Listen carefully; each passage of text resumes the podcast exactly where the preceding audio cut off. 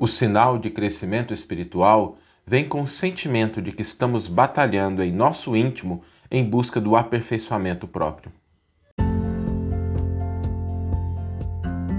Você está ouvindo o podcast O Evangelho por Emmanuel, um podcast dedicado à interpretação e ao estudo da Boa Nova de Jesus através da contribuição do benfeitor Emmanuel. Hoje nós vamos refletir sobre o nosso crescimento espiritual e quais são os sinais ou o sinal né, que mais indica que nós estamos a caminho, que a gente está né, avançando, que a gente está percorrendo. Em primeiro lugar, é preciso reconhecer que o Evangelho é uma fonte inesgotável de bênçãos, de estímulo, de fortalecimento, de orientação, de esclarecimento. O Evangelho de Jesus é um celeiro de bênçãos inesgotável. São recursos importantes para a nossa caminhada, para a nossa jornada, né? mas eles são os recursos. É mais ou menos assim: se a gente tiver que fazer uma viagem e a gente tiver que é, ir para um local distante, a gente vai colocar na mala, na mochila, né, aquilo que a gente precisa, né? A roupa, o equipamento, o mapa, às vezes o alimento que a gente precisa para o caminho, porque não tem disponível. E a gente vai enchendo a nossa mochila. O Evangelho de Jesus é isso.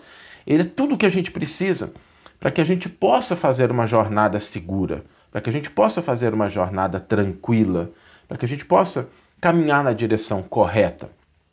Acontece que né, não basta ter a mala pronta, com todos os equipamentos, tudo ali, passagem comprada, tudo certinho.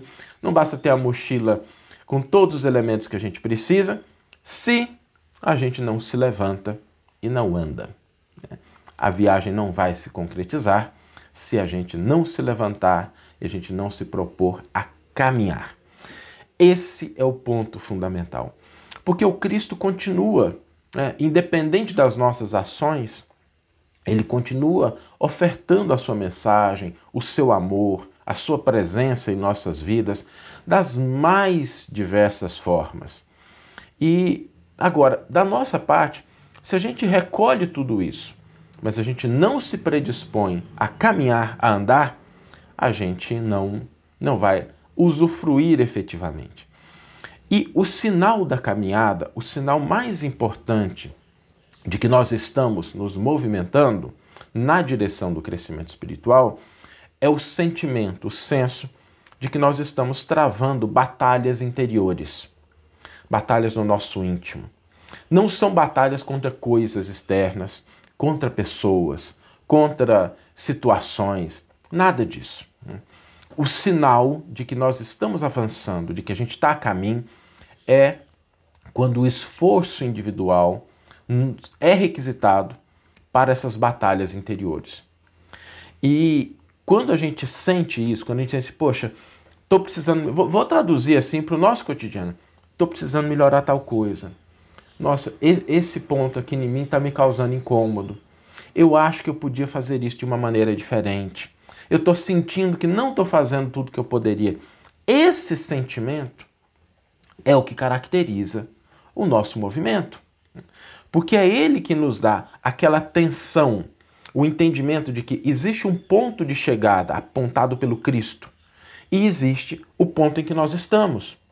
E é o entendimento dessa distância e a sensação de que a gente está fazendo algum esforço né, e a gente está com algum desconforto porque a gente está caminhando, é que caracteriza isso. Tá? Como alvo, o amor e a verdade. Como recurso, como caminho, o testemunho constante. Isso, por, por que, que eu, eu gostaria de frisar isso? Porque muitas vezes as pessoas pensam assim: nossa, mas tem tanta coisa que eu precisaria melhorar, tem tanta coisa que eu precisaria mudar na minha vida. E ao invés de pegar esse sentimento, que é o sinal de que a gente já se reconhece a caminho, e convertê-lo em algo positivo para que a gente possa caminhar, há pessoas que desanimam, porque se equivocam achando que o entendimento da estrada que precisa ser percorrida, daquilo que precisa ser transformado, das mudanças que precisam ser feitas, é um sinal de problema. E, gente, não é. Não é.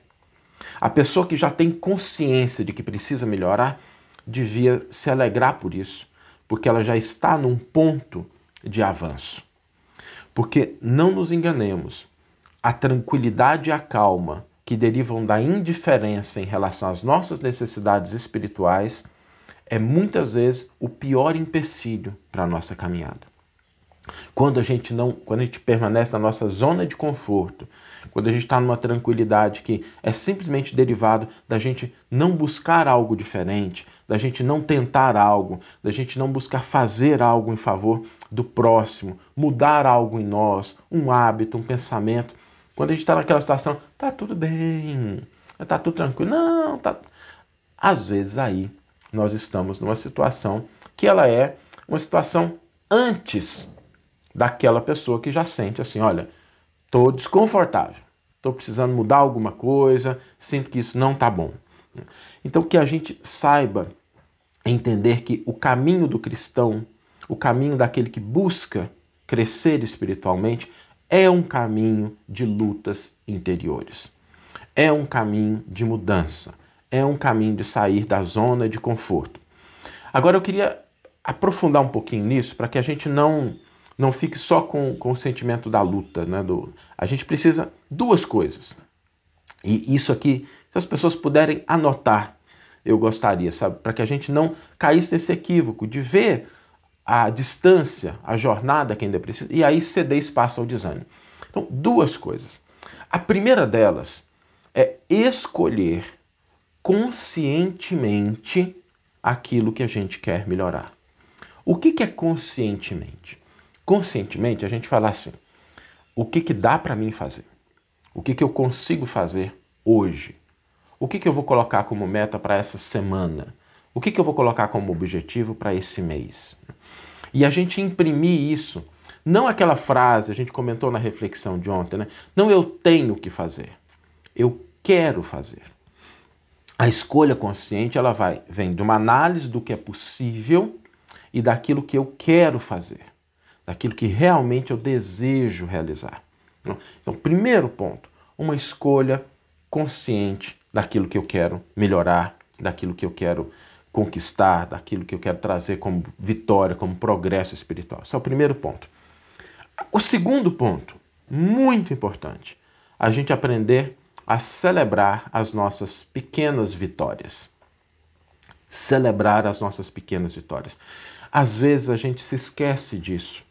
E o ser humano, ele é movido por duas forças. Às vezes a dor, às vezes seus anseios, as suas expectativas. Esses dois movimentos são os que fazem a gente caminhar.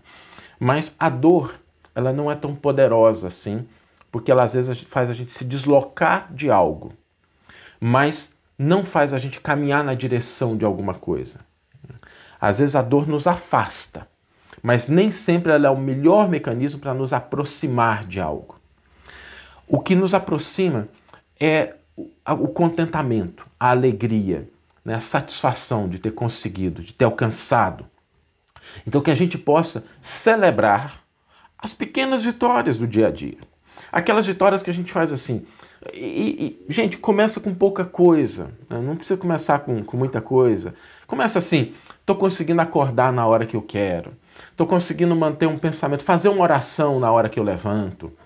Eu estou conseguindo ler um pouquinho, estou conseguindo é, manter um pouco mais de equilíbrio. Olha, naquela situação que eu gritei, hoje eu não vou gritar, e aí no final do dia a gente conseguir concretizar aquilo. E a gente celebrar, porque quando a gente vai trazendo essa alegria, esse contentamento do, das conquistas que a gente vai conseguindo, mesmo que sejam pequenas, a nossa energia a nossa disposição para prosseguir, ela vai aumentando. Né? Por outro lado, se a gente fica só com o estímulo da dor, do problema, às vezes a gente não consegue é, realizar aquilo que a gente tá, que a gente gostaria, porque falta essa energia positiva.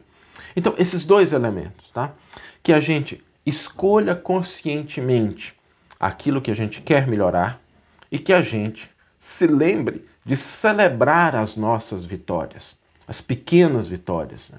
que a gente é, conquiste esse hábito né, de uma batalha vencida dentro de nós mesmos é uma batalha que deve ser celebrada, que deve ser comemorada, que deve ser é, um motivo de alegria, para que a gente possa mobilizar essas energias na direção das próximas. Né? Então, essa é a nossa reflexão de hoje, para que a gente possa entender esses três elementos.